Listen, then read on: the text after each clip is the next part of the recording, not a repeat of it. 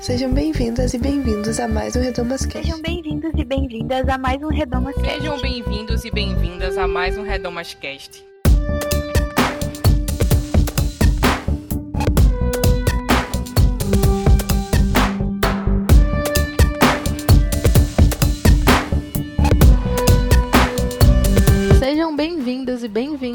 Mais um Redomas Cast. Eu sou Luciana Peterson e no episódio de hoje eu convidei as pesquisadoras Carol Evangelista e Magali Nascimento para falar sobre a relação entre evangélicos e política. Se você está vivendo em 2019 ou se você está no futuro, com certeza você está confuso sobre esse assunto. Parece que os evangélicos estão cada vez mais presentes no cenário político, principalmente institucional. Ao mesmo tempo, muitas dessas pessoas que estão nesse cenário político não representam a maioria dos evangélicos. Ou será que representam? Será que a igreja evangélica brasileira é responsável pela eleição do Jair Bolsonaro, por exemplo? Será que a bancada evangélica é a responsável por todo o conservadorismo que a gente está vendo hoje? Será que os evangélicos da igreja da periferia, pequenininha de garagem, Será que essa galera concorda com esse projeto cristofascista? Como é que a esquerda fica nisso tudo, né? Como é que os evangélicos enxergam a esquerda? Ou como a esquerda enxerga os evangélicos? A gente falou um pouco sobre tudo isso nesse episódio, que ficou muito bom. Elas são especialistas no assunto, assim, então é uma honra ter mulheres tão incríveis nesse podcast. E espero que vocês que esse, espero que esse episódio ajude vocês a entender um pouquinho mais como é que funciona esse rolê. Elas trouxeram dados muito importantes que eu acho que a gente precisa levar em conta, assim, dentro desse debate. Então é isso, gente. É, recadinhos de sempre, né? Sigam o Projeto Redomas nas redes sociais, é arroba Projeto Redomas em todas elas. Também acessem o nosso site, é, www.projetoredomas.com. Lá você encontra textos, estudos bíblicos sobre as mulheres da Bíblia, é, outros podcasts e lá você também encontra uma aba escrito Apoie, que você pode clicar e contribuir financeiramente com o Projeto Redomas a partir de cinco reais por mês. Vai ajudar muito a gente a manter as contas em dia, pagar os boletos. Então é isso, gente. Se você gostou do episódio, se tiver algo a contribuir, você pode comentar também ou no nosso site ou nas nossas redes sociais, ou também mandar um e-mail para contato@projetoredomas.com. A gente vai ler e responder na medida do possível. é, então é isso, fiquem agora com o programa. Beijo.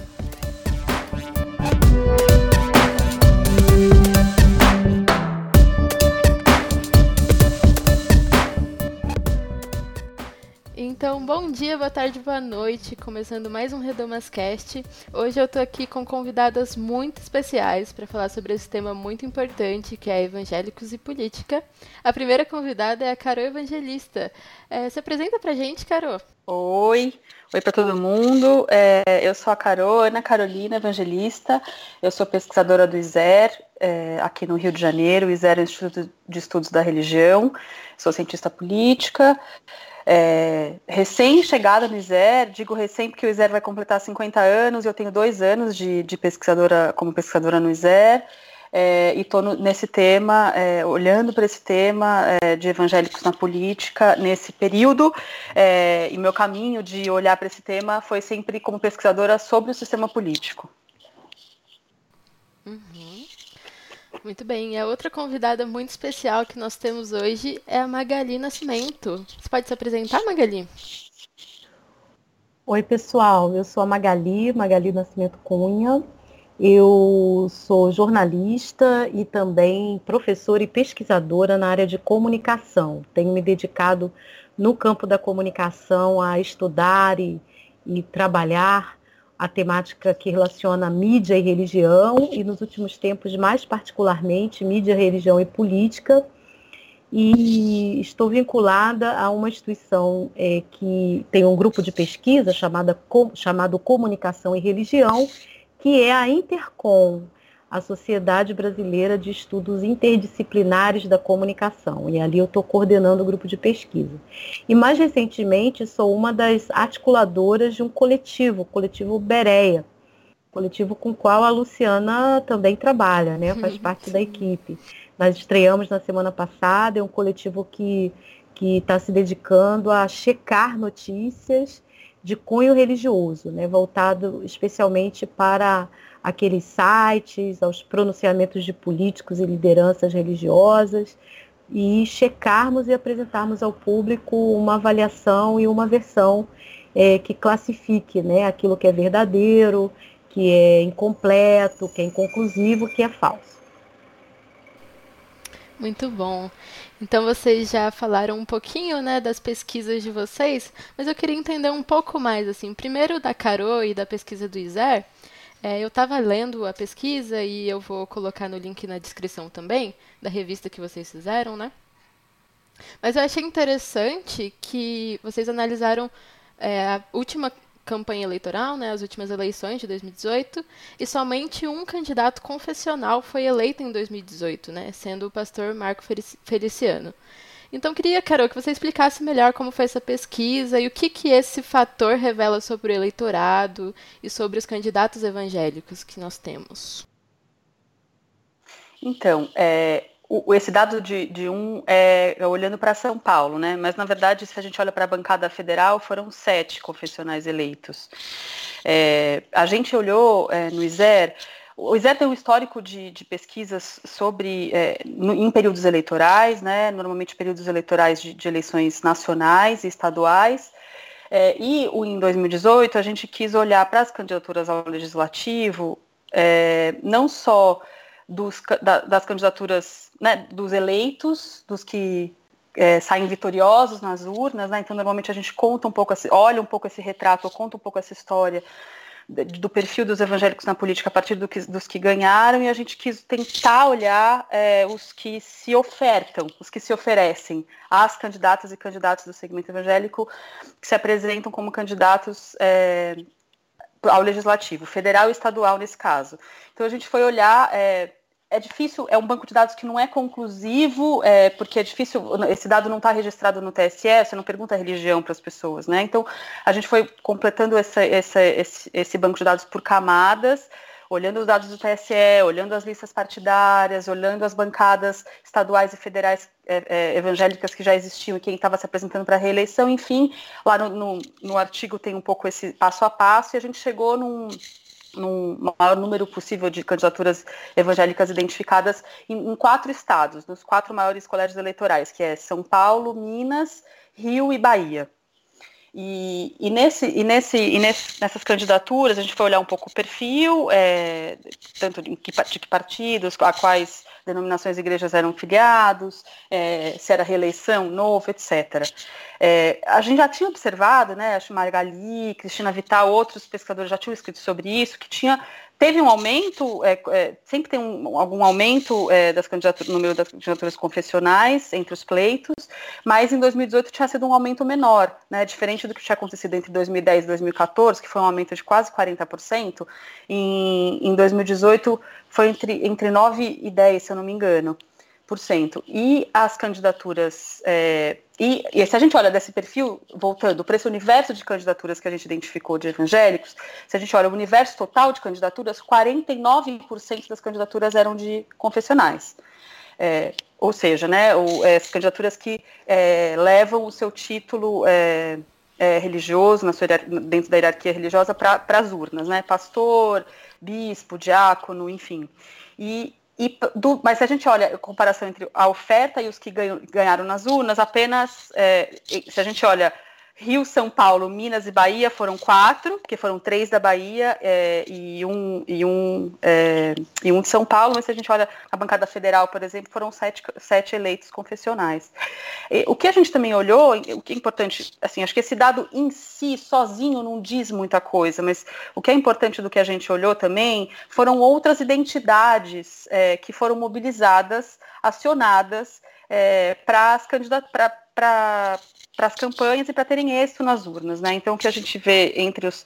olhando uma comparação das candidaturas para os eleitos, é, nesse pleito foi uma, um pleito onde a sua identidade com o segmento da segurança pública, por exemplo, né? delegados, delegadas, é, é representantes de, de diferentes é, forças de segurança, é, federal, estadual, e identidades laborais também, né, do, do mundo da, da, da justiça é, e do mundo da, da, da, educação. Então, eram outras, outras identidades mobilizadas também dentro desse segmento, que não só a identidade religiosa. Interessante.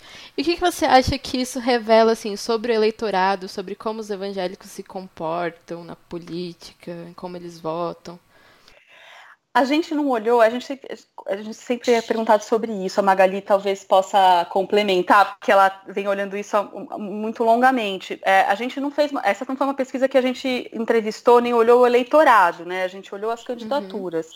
Mas o que a gente viu também é, nesse, é, nessas, nessas eleições de 2018, as candidaturas, também dentro do segmento evangélico, não só, né, mas dentro do segmento evangélico, dentro dessas candidaturas, as que ganharam, as que tiveram êxito, mobilizaram agendas que foram as agendas é, vitoriosas no pleito nacional e nos pleitos estaduais, que foram as agendas principalmente de segurança pública, é, de combate à corrupção e a, a chamada a tal agenda moral né, uhum. é, de temas dos costumes. Não foi diferente nesse segmento.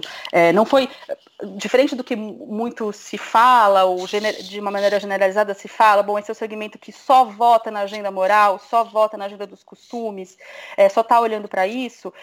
Se a gente olha dos perfis das candidaturas e para as que foram eleitas, foram vitoriosas as agendas que também foram nos demais segmentos, né? Então acho que isso é um, por isso que não, não, acho que o dado, o dado só e apenas dos confessionais não diz muita coisa, diz um pouco sobre estratégias de campanha, né? É, mas é, se você olha o perfil dos eleitos e compara um pouco com a oferta, você percebe é, que entre os eleitos foi um, um, uma semelhança ao que a gente costuma dizer, né? Na, nesse pleito de 2018 ganhou uma agenda mais conservadora é, no nível nacional e nos níveis, e nos, e nos níveis estaduais, e não foi diferente nesse segmento evangélico. Eu creio que a pesquisa é, do ISER contribui bastante, porque a gente vê a cada pleito o crescimento do número desses candidatos é, confessionais e candidatos com, esse, com essa identidade de liderança eclesiástica. Né? Isso é uma coisa muito interessante de observar é, parece que, que passa por uma estratégia né, de se apresentar, de se identificar como uma liderança eclesiástica, como um credenciamento para esse universo é, do, dos eleitores religiosos, né, principalmente dos evangélicos. Mas a Carô traz aí um dado que só reafirma o que outras pesquisas já vêm mostrando, pesquisas do nosso grupo Comunicação e Religião mesmo, da Intercom, que já mostraram, que é, não existe esse, esse tal voto evangélico, quer dizer, não, não podemos trabalhar com essa premissa é, de que existe um voto religioso e que as pessoas religiosas estão condicionadas pela religião a votarem em determinados candidatos. Mas tudo isso que a Carol é, acabou de dizer e que a pesquisa mostra, apesar dela, dela dizer que não, não foi uma ênfase da pesquisa, mas é uma conclusão é, consequente né, daquilo que foi levantado é que o voto das pessoas religiosas, das pessoas identificadas com o universo evangélico, acabou acompanhando a agenda conservadora que já vem desde de 2010 é, crescendo, né? Desde 2010 a gente já tem uma pauta conservadora se configurando e que se consolida a partir de 2013 com a presença do pastor, deputado pastor Marco Feliciano na Comissão de Direitos Humanos e Minorias da Câmara. Quer dizer, a partir dali há toda uma agenda é, conservadora é, é, que, que estava pautada, estava colocada né, para a vida do Brasil.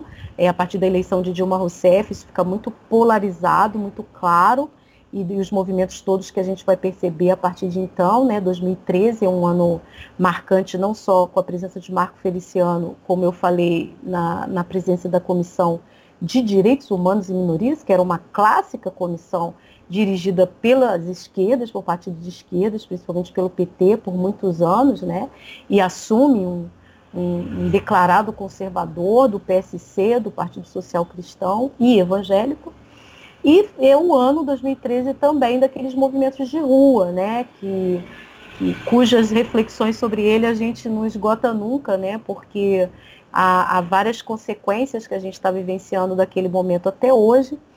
Então, o que nós vemos é um crescimento é, de, um, de, um, de um conservadorismo na política e na agenda é, moral da sociedade, que tem implicações culturais, que tem implicações no campo religioso também.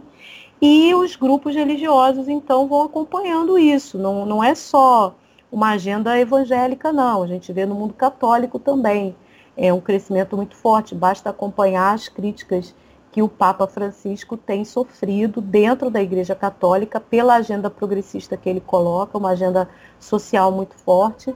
É, recentemente, o Sínodo da Amazônia mostra isso, as críticas que foram é, é, dentro da Igreja Católica e no Brasil também. Né? Existe um, todo um movimento é, de reação né, ao, ao pontificado de Francisco e o que mostra que, que não é uma exclusividade dos evangélicos, né? Essa, esse acompanhamento é, de uma agenda conservadora que cresce não só no Brasil, mas que cresce no mundo. Né? A gente vê os movimentos na Europa, a eleição de Trump nos Estados Unidos mostra isso, né? a Escandinávia, enfim, várias partes do mundo em que a gente vê uma tendência é, conservadora muito forte. Então, isso não é um movimento religioso, na verdade, é, é, pessoas que estudam religião, cientistas da religião, ao longo do tempo mostram é, que geralmente é, os grupos religiosos acompanham tendências políticas da sua época, né? É, tendem a acompanhar ou a reagir com muita força, né? que foi o que aconteceu nessa virada aí é, do governo Dilma para cá, quando a gente vai perceber uma grande reação e que encontra ressonância social. Uhum. E Magali, o que, qual você acha que tem sido o papel da mídia para a ascensão dessa agenda aí conservadora que os evangélicos estão surfando junto, né? Então, a, a, a, as mídias, é, de um modo geral, elas, elas sempre no Brasil, e eu estou falando das grandes mídias, né, sempre tiveram uma identidade política bastante conservadora. Né? As mídias pertencem a, a, a gente costuma dizer, a famílias, e é isso mesmo, né? Uhum. Estudos do Intervozes mostram até uma comparação com é, a, a, as capitanias hereditárias né, da, da, colônia, do Brasil colônia, né, que foram concedidas a famílias que vieram é, é, se estabelecer no processo de colonização do Brasil, e a gente tem é todo, todo o mapeamento de mídia no Brasil distribuído em famílias mesmo, né? São famílias e alguns grupos empresariais é, que dominam num, num, total aí de 11, né? 11 grupos bastante é, é, poderosos que dominam todo o sistema de mídia é, que temos hoje, tanto do ponto de vista tradicional, como do ponto de vista também das mídias digitais, né? do acesso, os portais, as operadoras e por aí vai.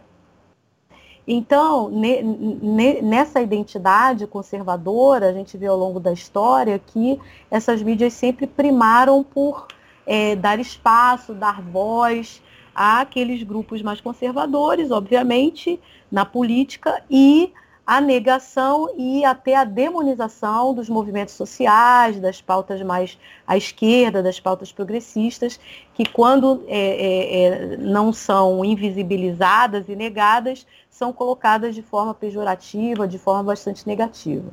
Junta-se a esse quadro, que é o quadro predominante no nosso país já há muitos anos, a chamada mídia religiosa. Né? Então a gente tem é, as mídias evangélicas, que são, na maioria, dominadas por grupos pentecostais, ou chamados neopentecostais, né? É, que, que têm é, patrimônio, que têm condições é, de financiar profissionais, que vão desenvolver o um trabalho muito intenso de mídias, tanto é, ocupando mídias tradicionais, seja por concessões que alcançaram pela própria presença na política, seja por compra de espaço, especialmente nas rádios, arrendamento de rádios. Então há uma ocupação muito intensa é, desses grupos é, é, que têm uma identidade nitidamente conservadora, né? E também as mídias católicas, que na, na, sua maioria hoje também estão é, controladas, é, dominadas né, por grupos é, do campo conservador na teologia e na política. Então, essa história que a gente tem de tantos anos no Brasil, de as mídias serem, tratarem né, um olhar é, político, econômico, social, cultural, em relação à educação, em relação a todos esses pontos fundamentais na vida do país, do ponto de vista do conservadorismo político, e aí falando de forma muito simples, né, quando a gente fala de conservadorismo político, são aqueles grupos que tendem a pela manutenção do status quo, quer dizer, são grupos que não querem mudar, são grupos que querem manter, daí a ideia de conservar, né? E aí a gente vê as mídias religiosas entrando é, com muita força, muito especialmente é, nos anos 2000 é, para cá, né, onde, quando há um engajamento muito mais intenso dos grupos religiosos, principalmente cristãos, na política. Uhum. Interessante. E você já falou, Magali, que não existe um voto evangélico, né? E a gente tem batido muito nessa tecla, assim, né? Que os evangélicos não são um bloco monolítico e tal. O que, que vocês podem explicar pra gente, assim, sobre isso? É, quem são os evangélicos hoje? Será que a Carol não volta a falar um pouquinho? É, eu estava pensando, não, só pensando aqui, acho que olhando para o sistema político, né, é, a gente olha mais para os dados de, dos evangélicos que estão no, no, Congresso Nacional, por exemplo, ou nas Assembleias Legislativas. E aí, não só estudo, estudo de 2018, mas é, estudos anteriores é, de vários pesquisadores, é, olhando para o Congresso Nacional, mostram, até olhando padrões de votação, como que a bancada evangélica é, se articula, é, não é um bloco, né? Apesar de, é, primeiro, não representa, não representam os, as cadeiras, né? Os congressistas que estão lá não representam a imensa é, diversidade de igrejas e denominações evangélicas é, que tem na sociedade. Então, lá no, no parlamento, a, a, principal delas é a Assembleia de Deus, como é na sociedade, mas a segunda é a Igreja Universal do Reino de Deus, pelo número de representantes, mas a Igreja Universal não é a segunda que tem mais é, né, filiações na sociedade, então já tem uma diferença aí, é, e a forma como eles se comportam, os, os, os congressistas, tem uma enorme variação. É, em todas as, as, legislaturas a gente percebe, é, não, tem um, não votam em bloco em todas as temáticas, tem um maior alinhamento sim nas agendas. É, chamadas as agendas dos costumes, e aí um alinhamento não só entre a, é, dentro da bancada evangélica, mas com demais é, bancadas conservadoras, e aí outros estudos também já mostram isso, o avanço, inclusive, dessas pautas a conservadoras acontece não só por uma atuação é, da bancada evangélica, mas sim por uma atuação de uma aliança de diversas bancadas conservadoras no Congresso Nacional, e pautas como redução da maioridade penal, porte de armas, é, agenda, algumas agendas econômicas, é, não, não os, a bancada evangélica não fecha a questão absoluta nessas pautas. O que eu acho que só é importante observar, e aí eu não sei qual que a Magali tem olhado e pensado sobre isso, e é uma hipótese que a gente trabalha, qual, qual, qual é a, observar a partir de agora? Qual, foi a, qual é a diferença a partir de 2018? Porque se bem que essa bancada lá no Congresso Nacional, é, evangélica principalmente, eu estou falando da bancada evangélica, tá? Não estou falando a frente parlamentar evangélica, que é maior, estou falando da bancada evangélica que seriam os, os, parlamentares evangélicos. Na frente parlamentar evangélica, que é o, é o nome que se usa né, formalmente, ela é muito maior, ela é composta também por não evangélicos. Uhum. É, mas olhando a bancada, é, e a gente pode falar um pouco depois sobre isso, olhando a bancada, é, é interessante ver é, como que ela tem se comportado agora, depois de 2018. Não só é, pelo o seu crescimento, que é um crescimento meio padrão entre, entre uma eleição nacional e outra, não, não teve um, um grande boom dessa bancada que se esperava ter, mas ao mesmo tempo ela vem, é, obviamente, com uma legitimação social e, e, e, real e simbólica também do governo, do, vindo do governo federal, é, que dá um outro poder para essa bancada, e ao mesmo tempo ela declara uma agenda que vai além é, é, da agenda tradicional é, voltada para os direitos humanos e questões sociais, ela, ela declara é, uma agenda também econômica, também de reforma do Estado. Então, acho importante é, observar é, essa, essa, bancada a partir de agora. Se não existia um, um, maior alinhamento, que realmente nunca existiu em todas as agendas, como que isso vai acontecer agora? É, sim, eu tô, acompanho a Carol nesse, é, nesse pensamento, né, que a gente tem uma bancada mais, mais forte, não numericamente. O alvo é, que foi colocado para a bancada, inclusive em articulação com o Conselho é, Nacional de Pastores do Brasil, liderado pelo bispo Rodovalho, Robson Rodovalho, né, da Igreja Sara Nossa Terra, eles tinham um, alvo estabelecido de chegar a 150 é, deputados federais eleitos, né? Isso não aconteceu, é, esse número não chega a 100.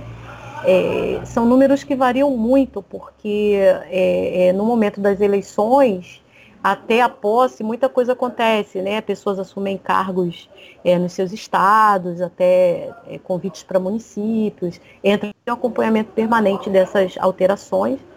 É, mas o levantamento que eu fiz é, na, no momento das eleições com o professor Alexandre Brasil, e publicamos juntos um artigo sobre isso, é, mostrou é, 88 eleitos. Né? É uma distância muito grande para a meta de, de 150. Né? Então, a gente percebe que há um, um retraimento. É, justamente a bancada evangélica vinha de um momento de afirmação muito grande, que foi o mandato anterior, a legislatura anterior, em que se ganhou muita força por conta da presença de Eduardo Cunha na presidência da Câmara Federal. Eduardo Cunha era da bancada evangélica e conseguiu ser alçado ao posto de presidente da Câmara Federal por uma articulação muito forte é, que envolveu a bancada evangélica e, a, e promessas é, de facilitação é, das pautas, especialmente as chamadas pautas de cunho moral, mas também das articulações da chamada, que a Carol já citou, né, da, da, das articulações com outros grupos é, de cunho conservador no Congresso, a chamada bancada BBB, né, Boi, Bala e Bíblia dos ruralistas, da segurança pública é, e a bancada religiosa. Então, Eduardo Cunha tornou possível um, um, um, jogo de forças muito intenso, inclusive com a criação de comissões especiais é, para temas, né, como exemplo, Estatuto da Família, Estatuto do Nascituro, é, coisas que é, é, geralmente passariam meses em comissões, mas ele colocou em comissões especiais para acelerar esses processos de, de votação para chegada em plenário então, a bancada é, é, se sentiu muito fortalecida a ponto de fazer essa projeção dos 150. Curiosamente, é, isso não aconteceu, houve, houve um número bastante intenso é, de deputados que não se reelegeram, né? passa é, aí por é, é, uma porcentagem de, de, de 11%, né? que, eu, que eu levantei com o Alexandre, que não se reelegeram, mas buscaram a reeleição, isso é um dado muito interessante, quer dizer, há uma, um certo olhar crítico, né? É, quando a gente fala de voto evangélico, a gente também tem que olhar. É, é, não existe um voto evangélico, como a gente estava dizendo, essa questão é, monolítica, orientada e até condicionada, como muita gente pensa, né? É, como também existe um voto crítico, é, que parte dos próprios grupos religiosos da sociedade de modo geral, porque essas pessoas não recebem só voto de igrejas, né? É, recebem também voto de articulações nas suas localidades. Então existe um voto crítico. Então, é, é, quando a gente olha esses números, esses números é, dizem bastante para a gente. E como a Carol diz, a gente observar esse comportamento, porque assim como Eduardo Cunha, é, é, como que potencializou essa presença da bancada evangélica, é, também a, agora com o presidente Jair Bolsonaro, com essa aliança tão forte, né, é, que ele estabelece com as lideranças evangélicas, é, é, coloca uma outra potência, quer dizer, ainda que os números não tenham sido alcançados, a potência está dada, né, como a Carol já adiantou. E isso precisa ser observado. Mas um dado interessante é isso, é que não há essa articulação tão homogênea, né? Existem diversidades ali, existem disputas que não são só políticas, disputas religiosas, grupos que, que, que, que lutam na arena, né? Que está aí do campo religioso, né? Por, por é, espaço no campo religioso, isso acaba se refletindo é, nessa, nesse espaço político, é, como foi a grande dificuldade que aconteceu para eleger é, o presidente da bancada evangélica. Né? É, é, foi eleito o, o, o, Silas Câmara, que é da Assembleia de Deus, mas para chegar nessa composição houve uma discussão muito grande, uma certa briga, uma certa disputa muito intensa de seis candidatos e acabou se acomodando os demais candidatos como vice-presidentes, né, como vice-líderes. Mas houve uma disputa muito intensa e um, um certo racha, né? O, o, caso da deputada Flor de Lis, também do Rio de Janeiro, é um caso a ser observado, porque houve uma, um racha da bancada que acreditava que ela deveria ser suspensa. É, e, e, bom, as pessoas que, que devem se lembrar né, do caso da Flor de Lis, que tem sobre ela uma suspeita em torno da, do assassinato do esposo, também pastor, né? É, ela é pastora, ele é pastor, ele foi assassinado em abril e, e desde então há, um, há suspeitas em torno do envolvimento dela com esse assassinato. E houve uma divisão muito grande da bancada em torno disso, né? Então, há as divisões em torno de questões religiosas, há disputas de poder que vêm do campo religioso, há as disputas em torno de temas é, das pautas mesmo políticas que os grupos têm que votar, não há unanimidade nisso e são elementos que ainda a gente precisa observar como, como estão se dando, né? Porque são muito dinâmicos. Uhum. Exatamente. Eu só queria acrescentar é, um ponto é, ao que a Magali falou, que eu totalmente de acordo. Também olhando para o perfil das candidaturas, existe uma diversidade partidária imensa. Das candidaturas todas que nós identificamos, que foram mais de 380 candidaturas nesses quatro estados, elas estão presentes em mais de 29 partidos. Claro que quando você olha o, o, a foto dos eleitos, dos vencedores, né, são os, os partidos que tá, de sempre, né, os chamados partidos de sempre ali da bancada evangélica, PRB, PR, DEM e com a novidade do PSL nesse momento. Então é mais um elemento que mostra o que a Magali falou da, desse segmento conectado com o que está acontecendo na sociedade. O PSL é um partido que hoje já é o segundo da, da bancada evangélica é, em número de eleitos. Depois do PRB, que, que é o, uma, o que mais elege, mas o PSL também está lá presente, mas tinham candidaturas de, de, de PSOL, PT, PCdoB, a PSL da, da oferta do, do, do segmento evangélico. Né? E um outro elemento que talvez mostre um pouco o que a gente tem que observar é, a partir de 2018 é esse voto territorializado, né? Dessas candidaturas, se a gente olha só para o Rio, por exemplo, 60%, 60 dos evangélicos eleitos no Rio, entre federais e estaduais, são da Baixada Fluminense. E se a gente compara com as eleições anteriores, isso representa um aumento de 40% da participação da Baixada Fluminense né, nesse, na, na, eleição de, do, desses candidatos evangélicos. Então, o que isso significa para as eleições de 2020, de 2020 por exemplo?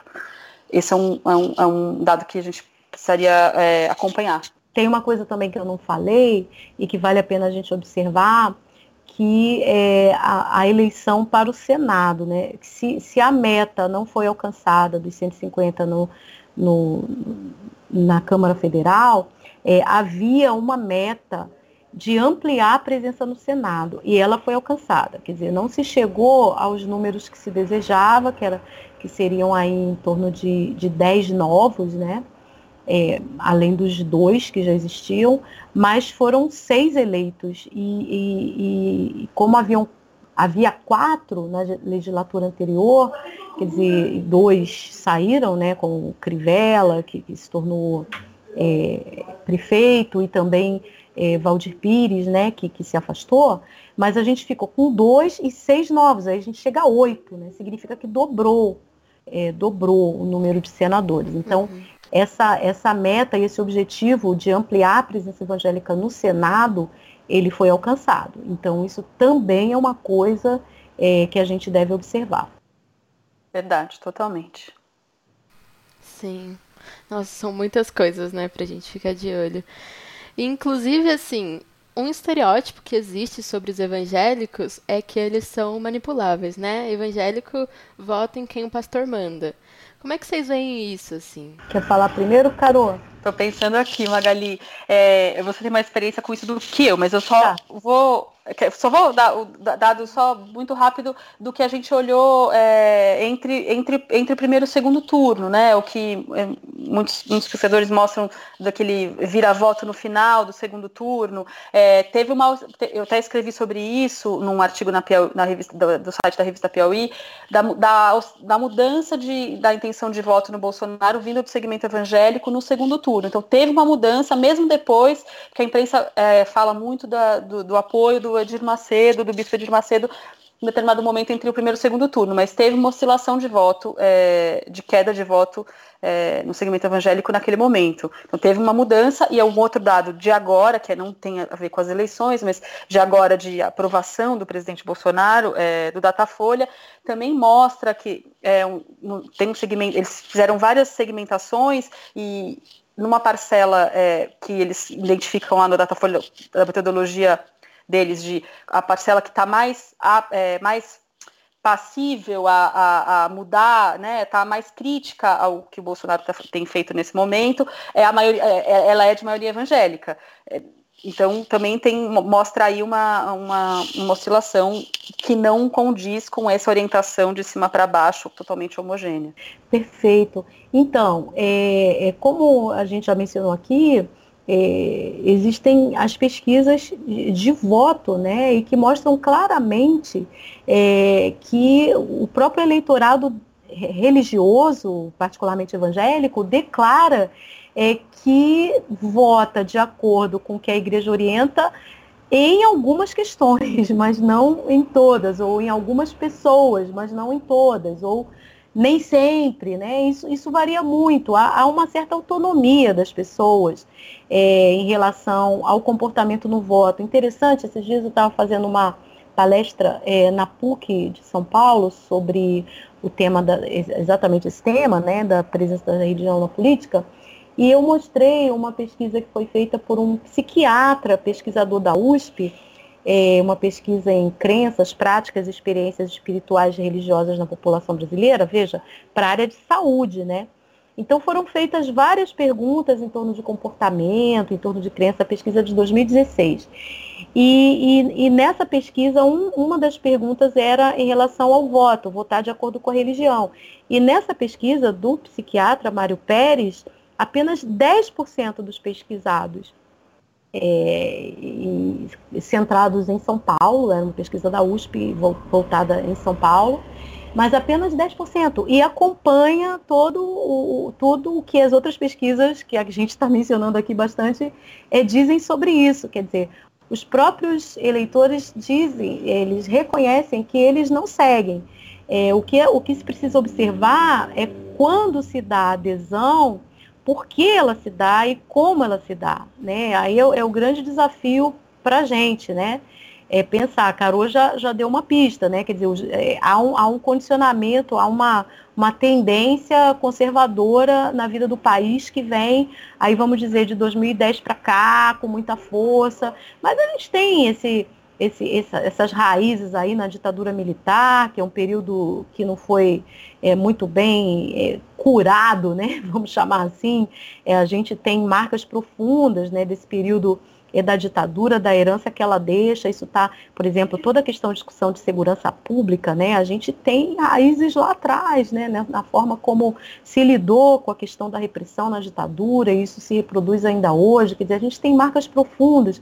Então, essa dimensão do conservadorismo sempre presente, ela se agudizou ela se, se potencializou a partir dos anos, é, do, dos anos 2010, né, com a eleição de Dilma Rousseff, aí tem a questão de ser mulher, uma mulher eleita, uma mulher de esquerda, uma mulher que lutou contra a ditadura, quer dizer, tudo isso foi aguçado naquele momento, e uma mulher que se colocava muito fortemente em torno é, da defesa das pautas de direitos sexuais. Né? Então, isso agudizou o debate e, e possibilitou aí um, uma, é, é, um incentivo né, a que é, grupos conservadores é, viessem misturando aí críticas com a política econômica, com a, com, com a, política social do governo naquele momento, é com essa, essa dimensão das, entre aspas, ameaças né, que, que tal postura política mais progressista vinha trazendo para o país. É, então, a gente vê que os grupos religiosos, na verdade, estão situados dentro desse clima, dessa atmosfera, né, dessa co construção política é, que vem num elemento mais conservador. Mas, é, se, se a gente acompanha os resultados eleitorais, a gente vai ver que é, é, evangélicos é, também votam de forma contrária, né, como a gente já falou aqui, é, a, a, a, políticas em evidência, como aconteceu com Crivella aqui no Rio. O voto de Crivella não foi 100% evangélico. Né? É, adesão, inclusive, de outras religiões, alianças com Crivella, por exemplo, né? ou o voto a Bolsonaro, né? como o Carol acabou de dizer. É bem isso, do, do, ponto de vista qualitativo que a gente observou nas, na, nas eleições de 2018, aí não quantitativo, eu falei muito dos números, mas da observação qualitativa que a gente fez, tanto dos perfis das campanhas e entrevistas que nós fizemos com os candidatos, era exata, é exatamente isso que a Magali colocou. Tem a, e como nós temos falado desde o começo dessa conversa, é a mobilização de pautas que respondia um pouco a, a, todo esse sentimento de insegurança do lado da, da violência, mas também de, do que aparecia muito nas entrevistas, o, é o que as pessoas chamavam de como uma crise moral. E aí crise moral tá estava junto tudo no mesmo bolo, tanto corrupção como crise moral das famílias brasileiras ou nas, nas nossas vidas. Então, é, essas, essas campanhas mobilizaram é, uma resposta a essa crise, e aí, como pano de fundo, que eu não falei isso, isso não é novo pra, como mobilização é, eleitoral, mas apareceu fortemente nessa, nessa campanha de 2000, na, nas eleições de 2018, desculpe, a a esquerda como um erro, um pano de fundo, a esquerda como responsável por essa crise. Responsável tanto pela crise da violência como por essa ampla crise moral. E aí uma resposta é, é, nas urnas é, a, a enfrentar esses, essas diversas dimensões de crise. E isso também teve presente é, no segmento evangélico. E é uma coisa assim que eu senti muito nas últimas eleições é que a igreja estava um ambiente assim tóxico, né, como tá na moda dizer. Mas assim, era muito difícil congregar com pessoas que apoiaram esse projeto assim cristofascista, né, bolsonarista e enfim, com tudo que ele traz. Mas queria saber de vocês, assim, pesquisadoras, né? É, houve uma adesão em massa dos evangélicos ao projeto do, do Jair Bolsonaro? Assim, vocês chegaram a estudar como as igrejas trataram esse assunto, assim, levaram para o púlpito essas coisas? Essa eu deixo para você, Magali. Ah, sim.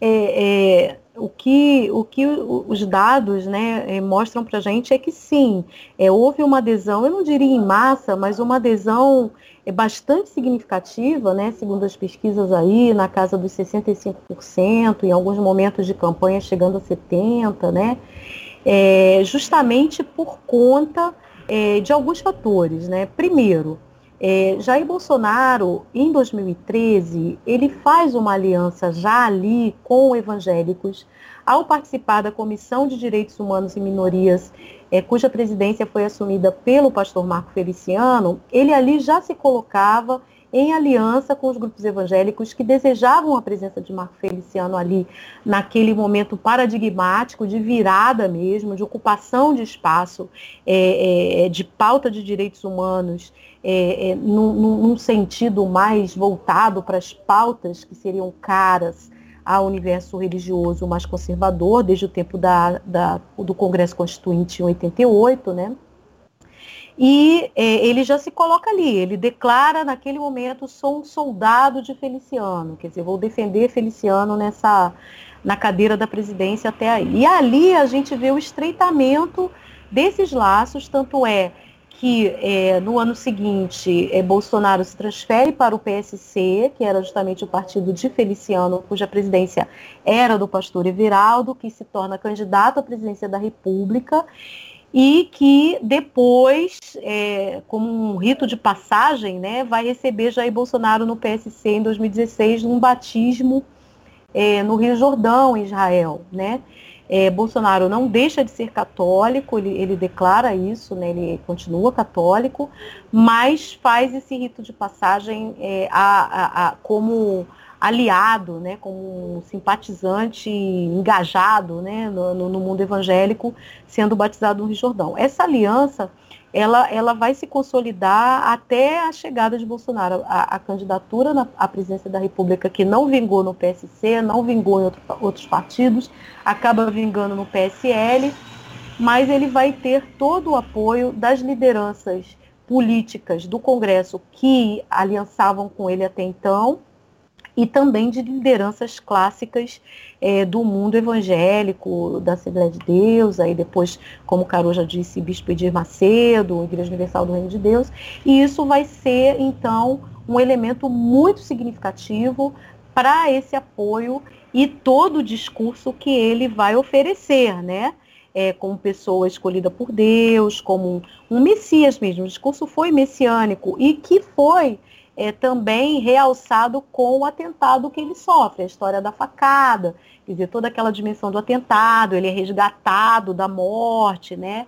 Ele consegue sobreviver, consegue levar a candidatura adiante, quer dizer, todo esse discurso religioso, messiânico, é construído em torno da figura dele, daquilo que ele representava nesse resgate dos valores nacionais, né, como o Caru já disse, isso vai ter um efeito muito grande. E ele foi muito bem instruído é, nas palavras a usar, citando a Bíblia, participando de reuniões religiosas, acompanhando a esposa é, em, em reuniões da Igreja Batista que ela frequenta, né? É, e, e, colocando sempre textos bíblicos, é, até chegar o momento da posse, né, em que ele recebe uma oração é, do pastor, é, do, do, não pastor, mas é, que me ajudem aí, que não foi eleito Magno Malta. Magno Malta, senador, é, que estava cotado até para o ministério, né, não foi eleito, mas muito próximo, vem dessa aliança que eu disse desde 2013, ora por Bolsonaro, faz todo aquele discurso, quer dizer, todo, todo, todo esse clima é, que foi criado em torno de um discurso religioso mesmo e messiânico, ele tem um efeito importante, tem um efeito importante. Agora, ele não é determinante, como nós já falamos aqui a isto se somam outros elementos que eram, é eram o próprio clima social vivido no país, especialmente desde 2014, que culminou com o impeachment de Dilma Rousseff, esse discurso contra a corrupção, o discurso de demonização das esquerdas, o discurso da, da insegurança pública que deveria ser superada, é, porque as políticas até então não dão certo, então tem que ser pela arma mesmo, tem que ser pela eliminação, quer dizer, todo esse discurso de ressentimento, né, um discurso de vingança, é, que é muito forte e que tem um efeito muito grande e que aí vai atingir a população de um modo geral, e dentro dessa população estão os evangélicos, que são, na maioria, pessoas que vivem nas periferias, pessoas que vivem em, em, em situações bastante é, é, difíceis de vida e que é, recebem esse discurso messiânico, salvador, é, é, que, que, que, tem toda uma conjunção aí com a Operação Lava Jato também. Quer dizer, a gente tem todos esses fatores que vêm desde 2014 e que vão se configurando como um facilitador dessa adesão bastante significativa de católicos e evangélicos. A gente que é cristã e não concorda com esse projeto, né, bolsonarista, fascista, que tá aí, a gente fica numa sinuca de bico, né? Ao mesmo tempo, a gente fica brava quando tentam colocar no colo da igreja é, essa responsabilidade sobre a eleição do Bolsonaro, como se não tivessem outros fatores envolvidos ali, né?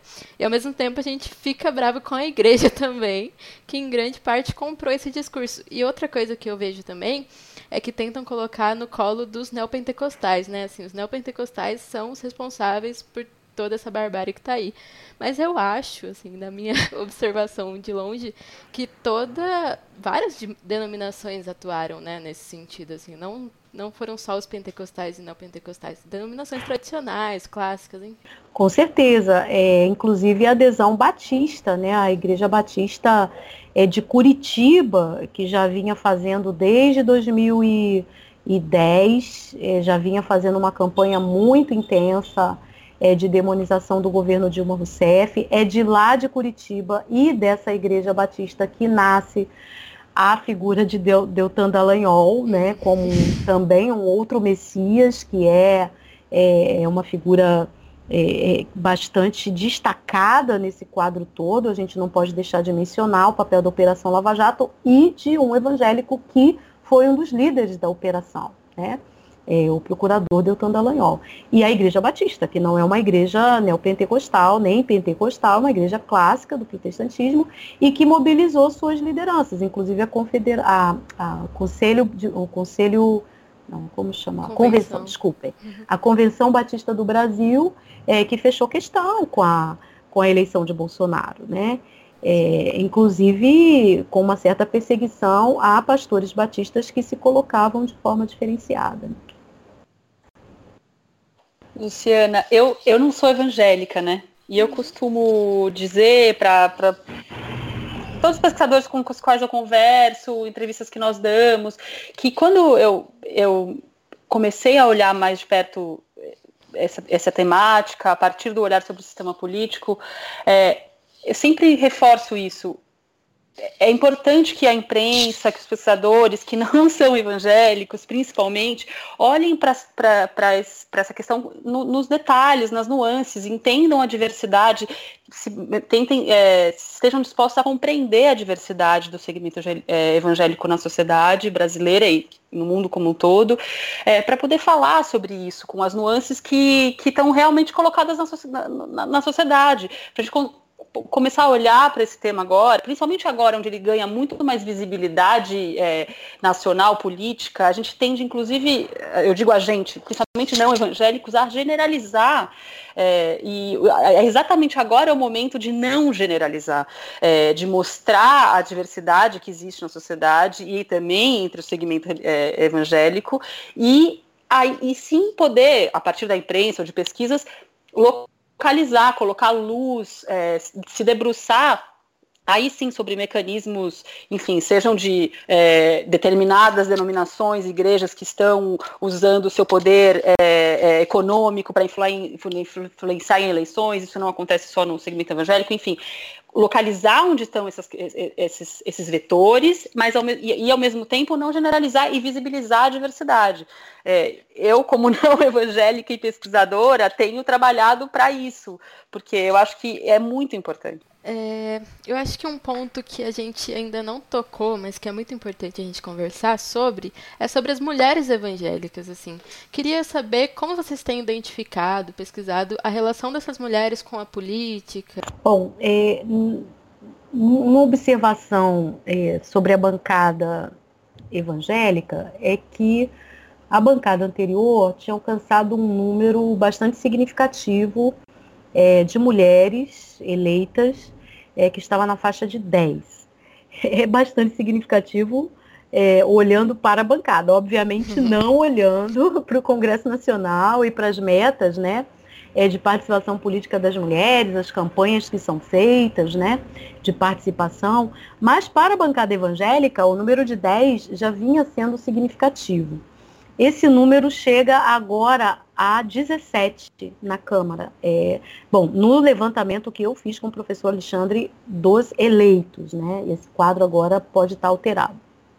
Mas nas eleições chegou a 10, 10 mulheres eleitas. E uma senadora, o que também é uma novidade, né? É, então, isso mostra é, um certo avanço, né? Dentro do quadro que é o lugar das mulheres nas igrejas evangélicas, que é um lugar bastante reduzido, né? É, inclusive, não, não se vê é, a política como um lugar para mulheres evangélicas. Né? Mulheres evangélicas devem fazer as coisas que as mulheres devem fazer na sociedade, cuidar de crianças, serem professoras, cuidar da coisa da saúde. Isso se reproduz muito na vida das igrejas, né? tanto é que boa parte das igrejas nem aceita é, o trabalho pastoral das mulheres. Né? E no campo da política, é, também não se vê é, esse como um lugar das mulheres. Mas a gente vê um certo crescimento a cada pleito eleitoral. Então, é, neste agora, o fato da gente sair de 10 para 17 na Câmara e uma senadora, isso, isso significa bastante. É, e é interessante que aquilo que a gente já observou aqui na nossa conversa, que não há é, uma homogeneidade de posturas, a gente vem observando isso entre as mulheres que estão no Congresso e que são evangélicas e a, a postura delas em votações. Só para dar um exemplo, é, a, a, maioria acompanha é, a postura mais conservadora, né, mais alinhada com a que é a postura da bancada evangélica. Isso aconteceu na, na legislatura passada e na legislatura atual. Mas quando a gente observa, por exemplo, na Câmara, a, a votação da reforma da Previdência, é, que foi aprovada na Câmara, bastante, com uma diferença bastante grande, né, a aprovação frente aos contrários, mas a gente teve quatro das 17 mulheres é, que votaram contra a reforma da Previdência. É, é, e não são de partido, duas delas não são de partidos vinculados com a esquerda. Duas sim, Benedita da Silva e Regiane Dias, que são do PT, a gente já sabia como iam votar. Agora, é, a deputada é, Clarissa Garotinho, que é do PROS, ela votou é, contra a reforma do, do PROS do Rio de Janeiro, né? E a deputada nova, Aline Gurgel, que é do PRB, é, do Amapá, da Igreja Universal do Reino de Deus, votou contra. Então a gente tem alguma coisa aí a, a observar nessas posturas. Isso se dava na legislatura anterior com diferentes é, votações. É, a gente observava é, a tendência sempre maior à, à pauta conservadora, mas variações interessantes que chamam atenção para a gente observar certas pessoas. E no Senado, Elisiane Gama votou duas vezes contra a reforma da Previdência. Então, é, a gente tem, aí elementos interessantes para observar esse comportamento das, das mulheres que acompanha, né, isso que a gente já disse aqui, que não há essa homogeneização é, nem partidária, nem de igreja. É, então, essa é uma tendência interessante para se observar na bancada. Olhando do ponto de vista das candidaturas, é, só como um outro ponto, é, complementar ao que a Magali colocou, a gente observou é, nas candidaturas São Paulo, Rio, Minas, é, Bahia, a presença de candidatas mulheres, aí se a gente pega São Paulo e Rio, a oferta de candidaturas para é, Congresso Nacional, por exemplo, 30, 31% de mulheres em São Paulo, 30, 22% de mulheres. Isso tudo, eu estou sempre falando do segmento evangélico, né, de candidaturas evangélicas. Para o Rio, se a gente pega no Rio, por exemplo, a bancada federal elegeu é, um, um, número significativo de mulheres, se a gente olha entre oferta e eleitos. Então, no, no grupo dos, de todas as candidaturas a deputada federal no Rio, 22% eram mulheres. Se a gente olha a bancada federal do Rio eleita nas, entre as evangélicas, entre as candidaturas evangélicas, desculpa, vai para 36% de mulheres eleitas, tem aí Clarissa Garotinho, é, Benedita, a Daniela do Vaguinho, a Flor de Lis, é, e São Paulo também, como eu disse, 31% de candidaturas de mulheres, aí só Bahia e Minas que tem um percentual menor, mas ainda tem uma, também tem uma presença de mulheres nas candidaturas, 10% de candidatas mulheres em Minas para federal e 16% de candidatas mulheres é, na Bahia.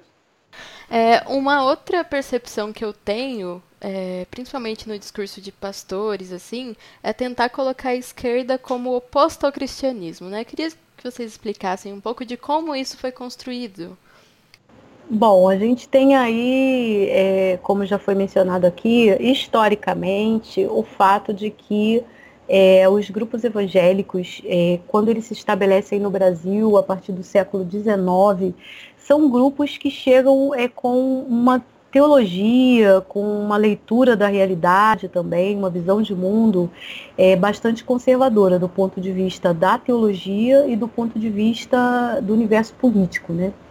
É, são grupos que vêm, na maioria, do sul dos Estados Unidos, que era racista, escravagista, é, é, rural, né? Então toda essa influência vai chegar com esses missionários e depois, e aí eu estou falando das chamadas igrejas históricas, né? E depois os pentecostais é, chegam é, não, não com a influência pentecostal da origem do pentecostalismo, que nasce negro, que nasce é, pobre, né, e, e, como uma contestação da ordem religiosa nos Estados Unidos no início do século XX, mas ele já chega bem modificado, ele chega branco, ele é trazido por missionários suecos né, ao Brasil, depois por lideranças também dos Estados Unidos, e que vem é, com é, essa leitura teológica bastante voltada para um pietismo, para um fundamentalismo bíblico, e, e, isso vai se refletir na forma como as igrejas evangélicas vão estabelecer a relação dela com a sociedade. É, é, é de fato, é uma relação bastante fechada, bastante isolada, bastante conservadora e bastante negadora daquilo que se mostra ser diferente e transformador, né? Como a gente já falou aqui, é, o entendimento de conservadorismo do ponto de vista mais simplificado que a gente pode colocar é aquele é, aquela tendência política de é, não, e teológica também no caso, né, é de não querer mudança, né, de manutenção da ordem das coisas tal como elas foram construídas. Então tudo que se mostra é, é, alterador dessa ordem, transformador, é visto ou com desconfiança ou com negação mesmo, né, com uma reação negativa é, muito forte. É, agora, dentro dos grupos evangélicos, sempre houve é, grupos também que vieram é, de uma tendência mais aberta, mais progressista, é, é, e se estabeleceram no Brasil também. Se há uma predominância desse outro grupo mais fechado e conservador, como eu falei, houve grupos que vieram é, da linha do chamado evangelho social, é, que, que é, promovia uma leitura da fé mais voltada para a realidade, mais engajada com compromisso em superação das mazelas do mundo, né? É, então, é, houve esses grupos que fundaram centros sociais, sempre trabalharam na perspectiva mais voltada para o engajamento social e que ao longo da história vão se identificar com a chamada esquerda política. Tanto é que no período da ditadura militar nós vamos ver um alinhamento da maior parte das igrejas e suas lideranças à ditadura, uma aceitação, um apoio, mas nós também vamos ter um grupo significativo de pessoas dentro das igrejas evangélicas que vão ser perseguidas pelas posturas que tiveram contrárias à ditadura, inclusive se engajando em grupos de oposição é, é, que fizeram oposição à ditadura e por isso foram presas, torturadas, exiladas, estão na lista de desaparecidos, foram mortos, né? E são pessoas de igrejas evangélicas. Quer dizer, então a gente tem uma predominância de uma postura mais é, fechada, mais voltada a um alinhamento à direita, que vai sempre olhar com desconfiança ou mesmo demonizar, e a gente vai ter uma parcela minoritária, mas sempre existente, é, de evangélicos que vão se colocar é, mais alinhados com as pautas progressistas, né, entendendo a sua fé como uma fé coerente com essas pautas. O que vai acontecer nesse momento que a gente está vivendo, e aí a sua pergunta diz respeito a ele, é uma potencialização desse, desse aspecto que vem lá de trás, que vem que está no DNA né, dos evangélicos, né?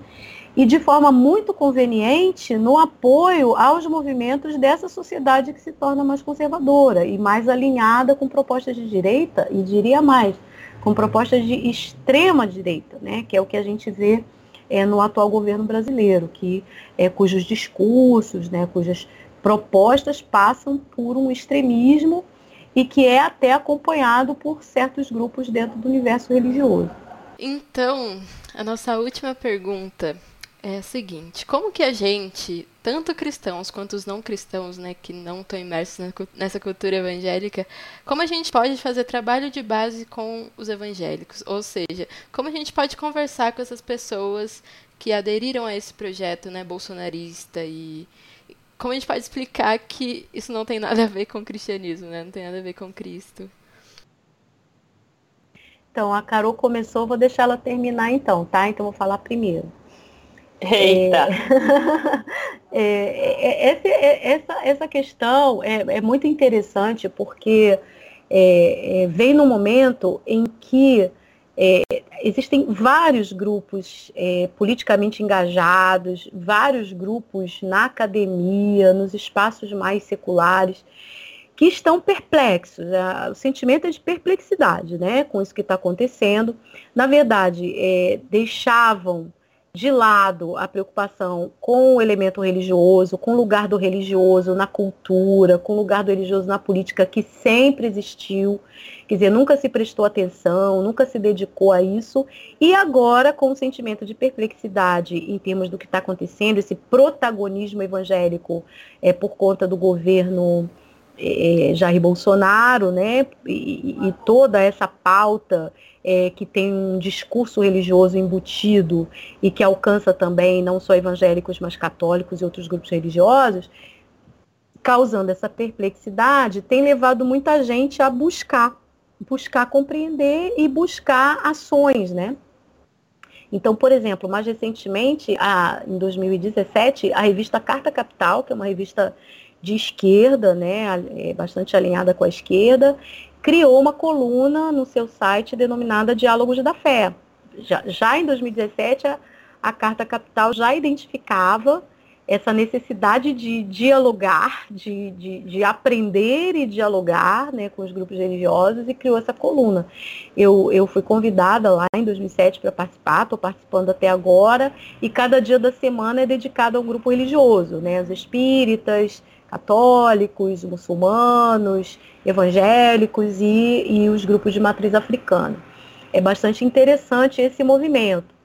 É, então, abrir espaço, eu, eu, eu, gosto desse exemplo da Carta Capital, porque é a abertura do espaço. A Carta Capital foi muito criticada por leitores, por pessoas da esquerda, que negócio é esse de diálogos da fé, de abrir para grupo religioso.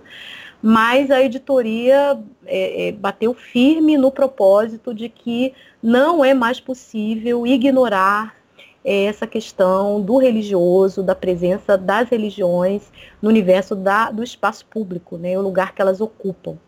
É, então é preciso abrir esse espaço de diálogo, sim, e ele pode se dar pelas mídias para que essa, essas questões que a gente está colocando aqui possam alcançar pessoas, ou seja, por exemplo, que não há uma homogeneização evangélica, que os grupos são muito diversos. Quer dizer, eu tenho trabalhado muito nesse ponto na, na coluna das quartas-feiras.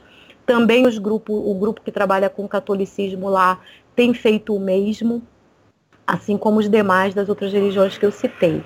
Então, esse é um aspecto. E outro aspecto que eu bato muito, sendo eu uma pessoa que trabalha com comunicação, é a dimensão da linguagem. Né? A linguagem é um elemento fundamental.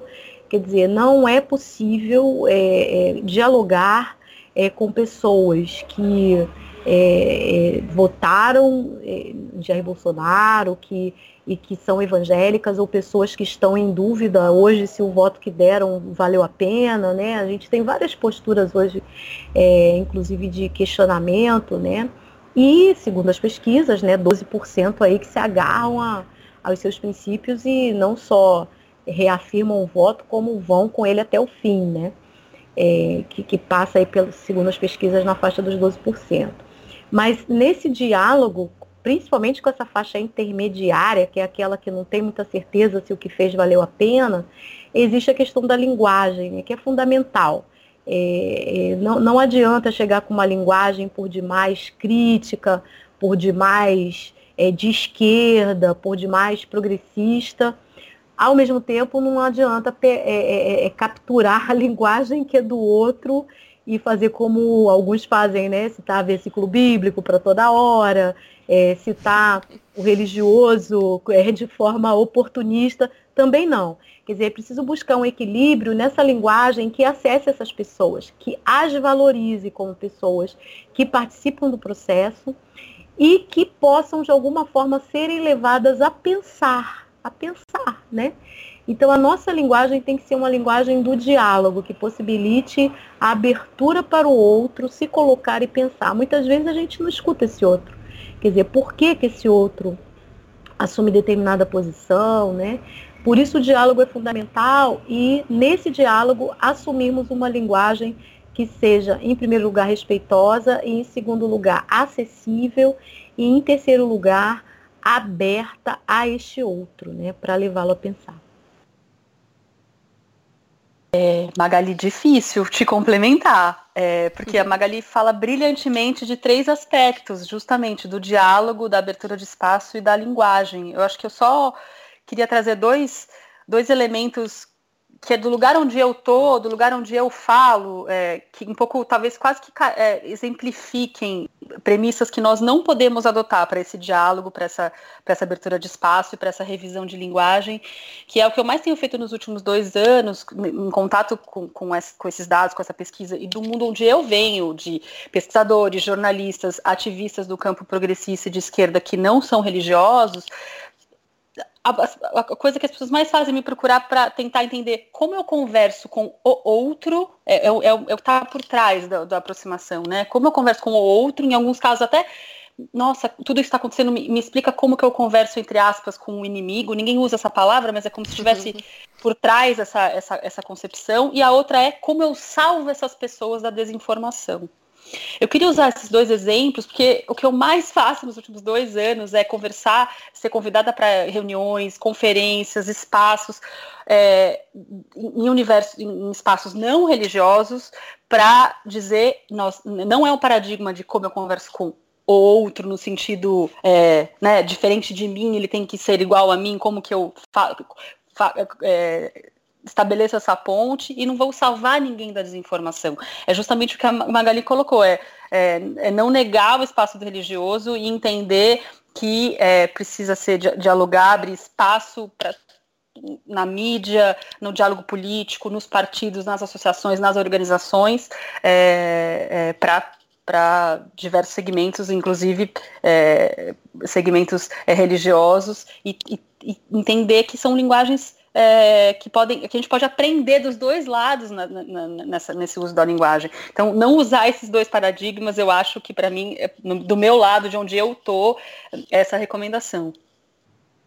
Perfeito. Muito bom, meninas. Muito obrigada por essa muito conversa. Bom. Eu acho que vai nos ajudar muito. Com certeza os ouvintes vão gostar bastante. Então, por último, para encerrar mesmo, eu queria que vocês indicassem é, os trabalhos que vocês estão fazendo, os projetos que vocês estão envolvidos, e se tiverem alguma indicação bibliográfica mesmo, algum filme, livro, música, que vocês quiserem indicar, o espaço está aberto. Olha, eu vou então falar de fazer três indicações. É, vou, vou, falar do meu livro, né? Se as pessoas. Tudo isso que a gente falou aqui está muito presente é, no livro Do Púlpito às Mídias Sociais, Evangélicos na Política e Ativismo Digital, é, da editora Apres. Ele foi da editora Prismas, esgotou, agora está na Apres e está com uma cara nova, né? E foi republicado este ano. Então, justamente fala é, de tudo que a gente disse aqui e mais um pouquinho sobre o ativismo digital, né? Você perguntou de uma coisa que a gente não falou, a gente não falou muito disso, desse ativismo. Então, já que a gente não falou aqui, as pessoas podem ler o livro. muito bom.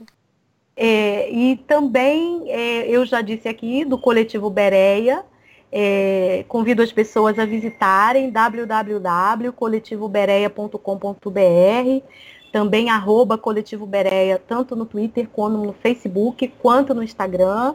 É um coletivo novo, a gente está é, é, fazendo frente às fake news, às desinformações, mentiras, enganos, material inconclusivo que é dado como verdade, né? E vamos checar esse material que circula muito no meio religioso. Então, nós vamos oferecer esse serviço checando principalmente material que é divulgado por grupos evangélicos e católicos e que tenha um cunho religioso também. Né? Então, faço propaganda desse material. E, por fim, é, também, se alguém quiser acompanhar o nosso grupo de pesquisa Comunicação e Religião, a gente tem vários é, materiais na, na, no site da Intercom, é só procurar Intercom na internet, e lá dentro da Intercom Grupo de Pesquisa Comunicação e Religião. Lá a gente apresenta o nosso trabalho, a gente indica a bibliografia, é, indica também os nossos eventos que as pessoas podem participar e vai ser um prazer ter pessoas interessadas aqui se contatando com a gente. Eu queria só indicar é, para acompanhar os trabalhos do Iser na, na rede, Iser na rede, no Twitter, tanto no Twitter como no, no Instagram, Iser na rede, arroba Iser na rede.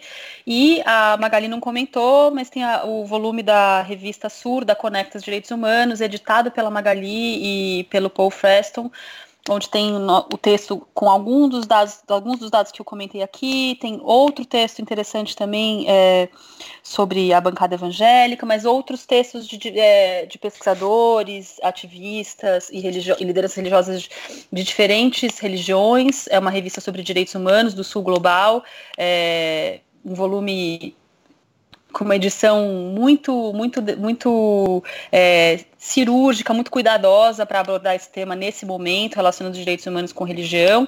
É, e eu recomendo, está na internet, revista Sur. Eu acho que você pode colocar aí depois, Luciana, agora eu não sei uhum. o, o, É Surna, eu acho que é Surnet. É, eu acho que é ponto .net. sur.conectas.org. Ótimo. Vou colocar tudo, todos os links na descrição do episódio. Perfeito. E estamos lá no Twitter, né, Magali? Então, Magali já isso. Muito mais ativa do que eu, mas estamos lá, dialogando é, um estamos lá. Um pouquinho nesse tema, é. Podem conversar com a gente por lá também. Maravilhoso. Vou deixar todos os links na descrição do episódio lá no nosso site. Então acho que é isso. Muito obrigada, gente. A gente pode dar Muito um... obrigada.